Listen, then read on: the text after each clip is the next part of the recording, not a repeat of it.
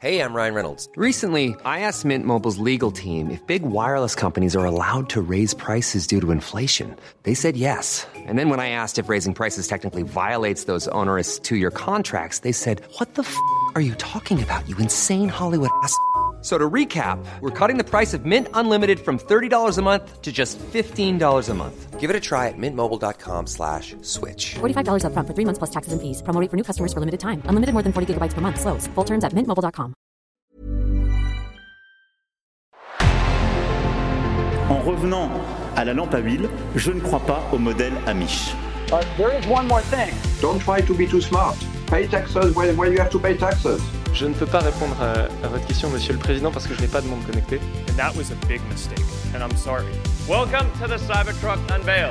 Voilà, je suis localisé en Allemagne.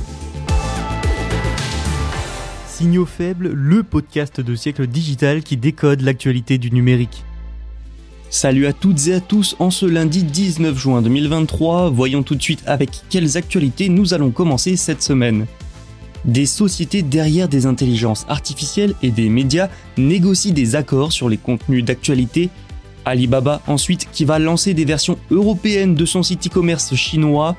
Toujours en Europe, où Meta modifie certaines fonctionnalités pour les annonceurs, un effet du Digital Services Act. Et enfin, la Commission européenne va bannir ZTE et Huawei de ses réseaux internes. Voilà pour le programme et nous débutons donc avec des négociations historiques entre médias et spécialistes de l'intelligence artificielle. Bonne écoute. Selon le Financial Times, les plus grandes entreprises technologiques du monde sont en pourparlers avec les plus grands médias pour conclure des accords historiques. Ils porteraient sur l'utilisation des contenus d'actualité pour former les intelligences artificielles. C'est donc le droit d'auteur qui est en jeu ici. Ces entreprises, ce sont OpenAI, bien sûr, papa de ChatGPT, mais aussi Microsoft, Google et Adobe. Elles ont discuté avec News Corp, le New York Times ou encore le Guardian. Ces discussions font suite aux inquiétudes des médias du monde entier. Leur crainte, c'est que leur contenu, comme les articles, soit utilisé par OpenAI, Google et consorts sans leurs accords, ce qui, selon eux, violerait le droit d'auteur. Ce qui amènerait ensuite à une situation comme on connaît actuellement dans le monde de l'art. Certaines entreprises comme OpenAI font en effet face à des poursuites judiciaires de la part d'artistes, d'agences de photos ou encore de codeurs qui parlent de violations contractuelles et du droit d'auteur. Mais alors, comment trouver un accord et quelle forme ça pourrait prendre? Selon les informations du Financial Times, toujours, OpenAI pourrait par exemple payer un abonnement à différents médias pour pouvoir utiliser leur contenu pour former ensuite ses modèles de langage et ses intelligences artificielles. Le droit d'auteur, c'est une question vitale pour les organes de presse, hein, et un point de friction avec les géants du numérique depuis des années. Rappelons-nous les péripéties autour de la loi sur les droits voisins en France en 2021. Les droits voisins, c'est une loi promulguée fin juillet 2019. Elle transposait au niveau national une directive européenne sur les droits d'auteur votée en avril 2019.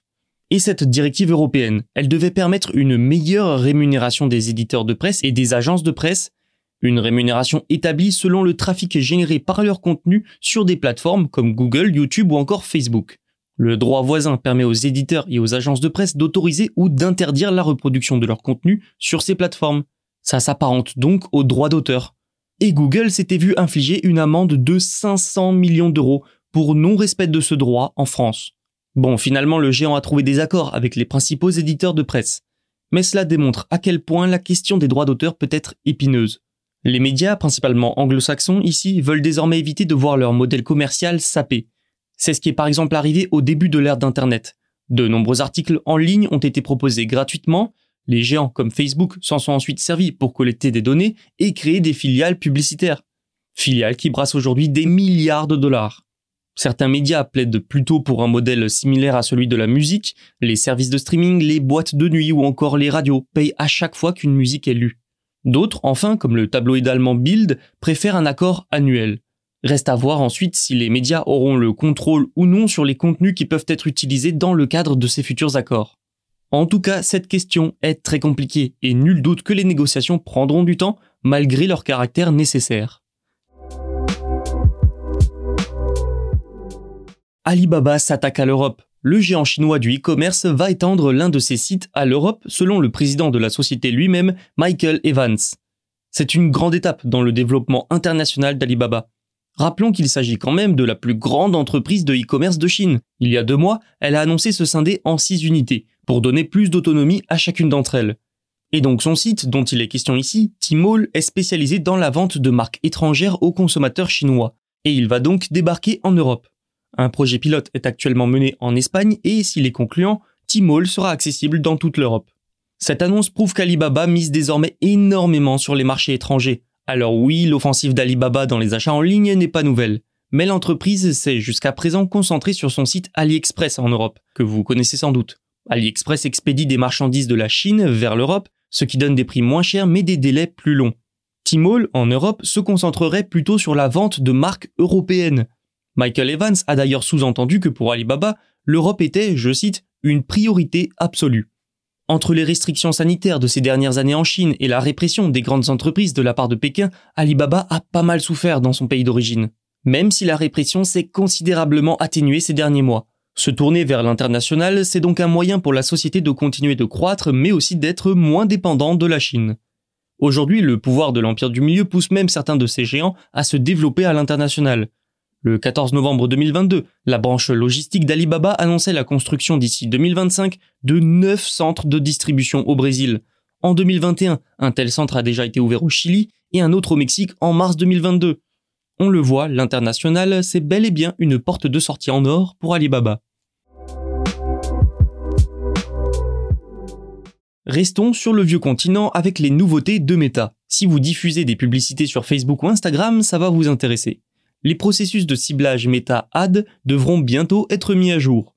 Et c'est à cause ou grâce, c'est selon, au DSA, le Digital Services Act. Ce texte européen doit réguler le numérique et entrer pleinement en vigueur en août. Conformément à cette loi, Meta doit fournir plus d'informations sur le ciblage publicitaire. Le groupe a donc décidé d'ajouter de nouveaux éléments lorsque le ciblage sur la zone Europe est sélectionné. Le but, c'est d'inciter les annonceurs à préciser un bénéficiaire et un payeur pour chaque campagne. Meta a expliqué, je cite, Pour répondre aux réglementations de l'Union européenne, nous exigerons des annonceurs qu'ils désignent qui bénéficient de leur publicité, donc des bénéficiaires, et qui payent pour leur publicité, donc des payeurs, pour tous les comptes Facebook et Instagram. Les informations payeurs et bénéficiaires sont là pour une meilleure compréhension de la source de chaque publicité Facebook et Instagram. Meta a également annoncé de nouvelles mises à jour de son API marketing dans la même veine, donc les développeurs devront bientôt mettre à jour leur utilisation de l'API. Meta a, par le passé, déjà dû faire face à d'énormes amendes pour non-conformité avec des lois européennes. Tenez, rien que le mois dernier, Meta a été condamné à une amende de 1,2 milliard d'euros pour avoir transféré des données d'utilisateurs de l'Union européenne vers les États-Unis sans autorisation ni protection. Cette fois, on dirait bien que le géant américain a décidé à respecter le DSA. Il faut dire que les régulateurs européens continueront de faire pression pour plus de transparence et de contrôle pour les utilisateurs. Meta va donc devoir forcément faire évoluer ses systèmes en conséquence ou bien risquer des sanctions. Il y aura aussi peut-être un impact pour les annonceurs eux-mêmes. la Commission européenne envisage d'interdire les équipements des Chinois Huawei et ZTE dans ses réseaux de communication interne selon les informations de Bloomberg. Une décision qui arrive juste avant une révision des orientations de l'Union européenne sur les réseaux mobiles de cinquième génération. Souvenez-vous, nous en avons parlé il y a quelques jours dans Signaux Faibles. La Commission européenne s'apprête à augmenter la pression sur les membres de l'Union pour qu'ils éliminent totalement les équipements de ces deux entreprises. La Commission va en effet indiquer aux États membres que l'exclusion de Huawei et ZTE des réseaux nationaux est justifiée pour pousser ceux qui ne l'ont pas encore fait à se mettre en marche. Mais surtout, pour la première fois, elle les nommera. Et oui, avant, la Commission européenne était plus vague. Elle évoquait des entreprises représentant un danger pour la sécurité nationale ou bien des fournisseurs à haut risque. Mais c'est fini. Cette fois, Huawei et ZTE seront nommément visés. Rappelons un peu le contexte. L'UE est soumise à une pression croissante de la part de Washington les États-Unis souhaitent que leur allié adopte une position plus dure sur la Chine, notamment pour tout ce qui touche aux technologies. Voilà en partie pourquoi l'Union européenne intensifie son discours contre la Chine. Et tout ce qu'on vient de dire entre dans ce cadre. Mais, et c'est toujours bon de le préciser, l'Union européenne ne peut pas forcer les États membres à agir. Les questions de sécurité sont en effet gérées au niveau national.